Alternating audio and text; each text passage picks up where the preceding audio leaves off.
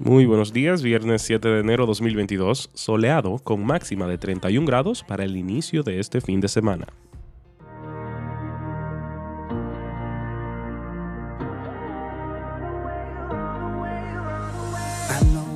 El multimillonario japonés Yusaku Maezawa, recién regresado a Japón después de un viaje de 12 días al espacio, dijo que ser lanzado al cosmos era menos aterrador que montar en una montaña rusa y que volvió obsesionado con la Tierra. Una prueba más de que ni toda la evidencia del universo puede cambiar un corazón. ¿Quién puede contemplar, palpar los cielos y volver obsesionado con sí mismo? Terrícolas.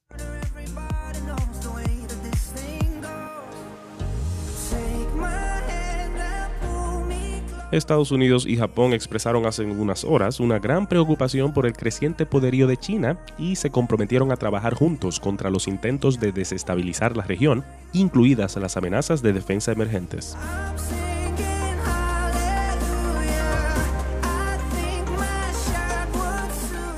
El Tribunal Europeo de Derechos Humanos ha rechazado una denuncia contra una panadería cristiana en Irlanda del Norte que se negó a hacer un pastel en apoyo del matrimonio homosexual por motivos religiosos.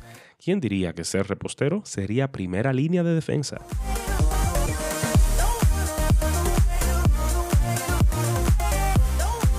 El presidente Luis Abinader garantizó anoche que las autoridades sanitarias tienen control de la pandemia y que contrario a lo que reflejen las alzas del número de contagios por la variante Omicron, se podría estar asistiendo al principio del fin de los mayores efectos de la COVID-19. Hmm, ¿A quién se está pareciendo? ¿Trudeau o a Trump? Uf.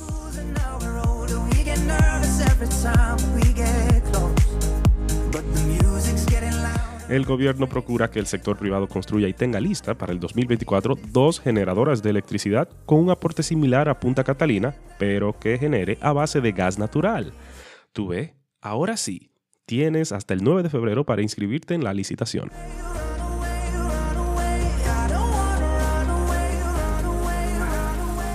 Los Juegos Centroamericanos y del Caribe cumplen 100 años de fundación en el 2026 y los dominicanos hemos logrado ser la sede de este evento deportivo regional.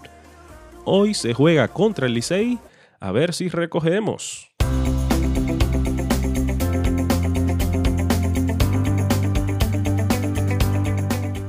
Cuando caen las torres, las duras declaraciones de Jesús. Dios nos susurra en nuestros placeres, nos habla en nuestra conciencia, pero nos grita en nuestros dolores. Es su megáfono para despertar a un mundo sordo. Así dijo C.S. Lewis en su libro El problema del dolor. El dolor presenta un desafío continuo para los cristianos mientras nos esforzamos por discernir el diseño de Dios para nuestras vidas. Por más inexplicables que estas preguntas puedan parecer, a veces nos vemos tentados a abstenernos por completo de pensar en el sufrimiento, temiendo quizás que el tema presente dificultades insuperables para la fe. Pero en Lucas 13, del 1 al 5, Jesús habla del tema sin rodeos. Se enfoca en dos momentos del sufrimiento. El primero provocado por la malicia de otras personas. Pilato asesinó a unos peregrinos galileos que iban a adorar en el templo y mezcló su sangre con la de sus sacrificios, un acto de cruel desdén hacia la adoración a Dios. La segunda es el resultado de un desastre natural. Una torre en construcción en Siloé colapsó, matando a 18 personas. En lugar de brindar una hipótesis abstracta sobre el problema del sufrimiento, Jesús hace una pregunta diseñada para desenmascarar nuestras suposiciones erróneas. ¿Pensáis que estos Galileos eran más pecadores que todos los demás Galileos porque sufrieron esto? ¿O en cuanto a los que murieron cuando cayó la torre, eran más deudores que todos los hombres que habitan en Jerusalén? Con demasiada rapidez llegamos a la conclusión de que cuando suceden cosas malas debe ser porque nos lo merecemos. Qué fácil es encontrar una relación mecánica y directa entre el pecado y el sufrimiento. Pero escucha la respuesta de Jesús. ¿Acaso sufrieron porque pecaron? Os digo que no, al contrario, si no os arrepentís, todos pereceréis igualmente. Nunca es prudente deducir el grado de pecado en la vida de alguien por la severidad del sufrimiento que tiene que soportar. Lo segundo no es necesariamente causado por lo primero. Pero también debemos aprovechar el sufrimiento cuando llega a nuestras vidas. Habrá un lugar donde con certeza podremos decir que el pecado y el sufrimiento se relacionan como se relaciona un crimen con un castigo. La Biblia lo llama el infierno. Entonces, ¿cómo debemos aprovechar nuestros sufrimientos? Debemos escuchar en ellos la advertencia de Dios a nunca darle tregua al pecado, a movernos otra vez al arrepentimiento y a aferrarnos solo a Cristo en fe.